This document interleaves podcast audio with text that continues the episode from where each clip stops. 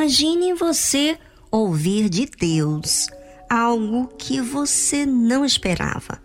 Já aconteceu isso com você? Pois é. Os imprevistos da vida sempre nos pega de surpresa.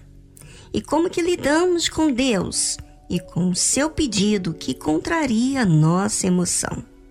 Bem, Abraão, a princípio, pareceu mal aos seus olhos quando Sara lhe pediu que enviasse a serva egípcia e seu filho embora. Mas quando Deus falou com Abraão, houve uma definição na sua atitude. Então se levantou Abraão pela manhã, de madrugada, e tomou pão e um odre de água e os deu a Agar, pondo-os sobre o seu ombro. Também lhe deu o menino e despediu-a. E ela partiu, andando errante no deserto de Berseba. Quando alguém é de Deus, obedecer à voz de Deus é algo definitivo que tem que ser feito. Custe o que for, está acima de si mesmo, do que os outros vão pensar ou julgar. E essa era a fé que Abraão teve com Deus. Abraão se levantou de madrugada. Teria que ser feito, e quanto mais cedo, melhor, porque quanto mais tarde, mais sentimentos iriam falar com ele. E Abraão elegeu servir a Deus, mesmo contrariando a si mesmo. E para você contrariar a si mesmo é porque o Senhor realmente está acima de você, em fazer o certo e o bem. Isso é crença, isso é crer, isso é fé. E que fez Abraão? Deu pão e um odre de água, e os deu a Agar, pondo-os sobre o seu ombro. Também lhe deu um menino e despediu-a. Dói. Dói com apenas você dar o mínimo mediante aquele deserto que eles iriam enfrentar. Mas Abraão estava confiante que Deus iria guiá-los, como ele mesmo havia prometido, que Ismael seria uma nação. E para ele ser uma nação, ele teria que ter vencido todos os preconceitos para iniciar uma nação, não é? Porque Deus seria com ele por causa da semente de Abraão assim também são para aqueles que creem. Todos aqueles que negaram a sua vida em prol de servir a Deus, Deus fica encarregado de resolver o que eles abriram mão. Bem, vamos a uma linda música e voltamos logo a seguir.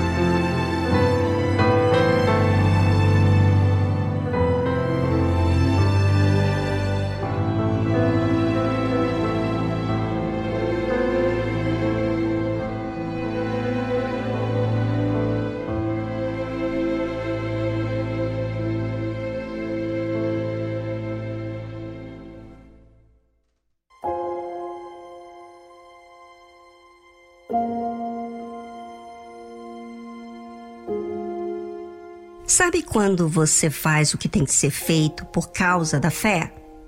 No momento vem uma força, uma definição muito grande, a força que vem do alto. Mas depois, com o tempo, vem a luta com as suas emoções, com os seus próprios pensamentos, da saudade, da necessidade de ter alguma notícia, não é? Pois, agir a fé é como diz o meu pai: a fé é o impulso, a decolagem. E a confiança é o que mantém aquela fé viva. Veja que logo depois que Agar saiu, ela andou errante no deserto, ou seja, desorientada e consumida a água do odre lançou o menino debaixo de uma das árvores e foi assentar-se em frente, afastando-se à distância de um tiro de arco, porque dizia que eu não veja morrer o menino. E assentou-se em frente e levantou a sua voz e chorou. Ali, na situação de Agar e Ismael, eles passaram por um bocado de dor, fome, sede. Situação bem crítica para ambos, parecendo que ali iria terminar sua vida. Só que não. E ouviu Deus a voz do menino. E bradou o anjo de Deus a Agar desde os céus e disse-lhe: Que tens, Agar? Não temas, porque Deus ouviu a voz do menino desde o lugar onde está. Agar já tinha passado pelo deserto, você lembra? Mas creio que naquele momento da aflição ela esqueceu, porque agora ela estava com um filho. Esqueceu porque ela não desenvolveu o seu relacionamento mediante o tempo que habitou com Abraão e Sara.